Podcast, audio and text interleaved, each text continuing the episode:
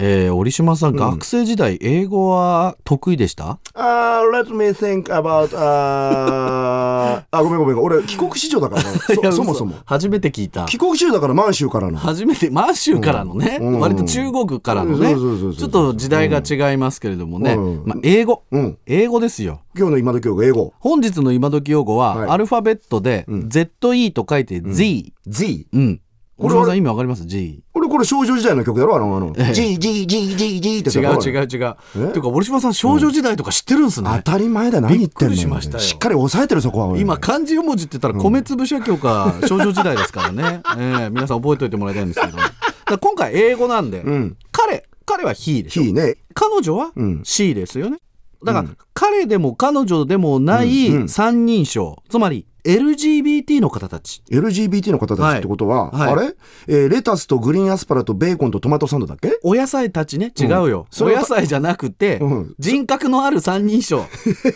分かってます知よってるでしょ LGBT はいレズビアン、ゲイで、バイセクシャルあとトランスジェンダーだっけ、そう、さすが、うんアメリカのテネシー大学では学生にこの Z を使うということが推奨されていると。はい、まあ、だからそういうね、性的マイノリティの方たちを指して Z という、はいはいはい、えー三人称を使うということですよね。なるほど、ええうんまあ、LGBT で言いますとね、今年4月に成立した東京渋谷区の同はいは性いパートナーシップ条例というのもありました。話題になりましたねうんまあ、法的な拘束力はないものの、おうまあ、うん希望する人にはパートナーシップ関係であることを示す証明書が発行されるということで、まずは渋谷区が先駆けてやってるわけなんですけれども、でこの証明書があるとぐどういうメリットがあるわけですかあいい質問ですねお池上彰出た身近な例で言うと、携帯電話の家族割、まあ、これもね、あーうんそうですよパートナーだから。あいいねそういうのねまあ、あと、まあ、亡くなった場合の生命保険の保険金の受け取り人であるとか、うん大事な話だあと一番大事なのね、入院した時、ああの家族以外面会謝絶の時、まあなそうねまあでもパートナーであることを証明すれば入れたりとか、まあなまあ、そういうのもあるわけですよね。うん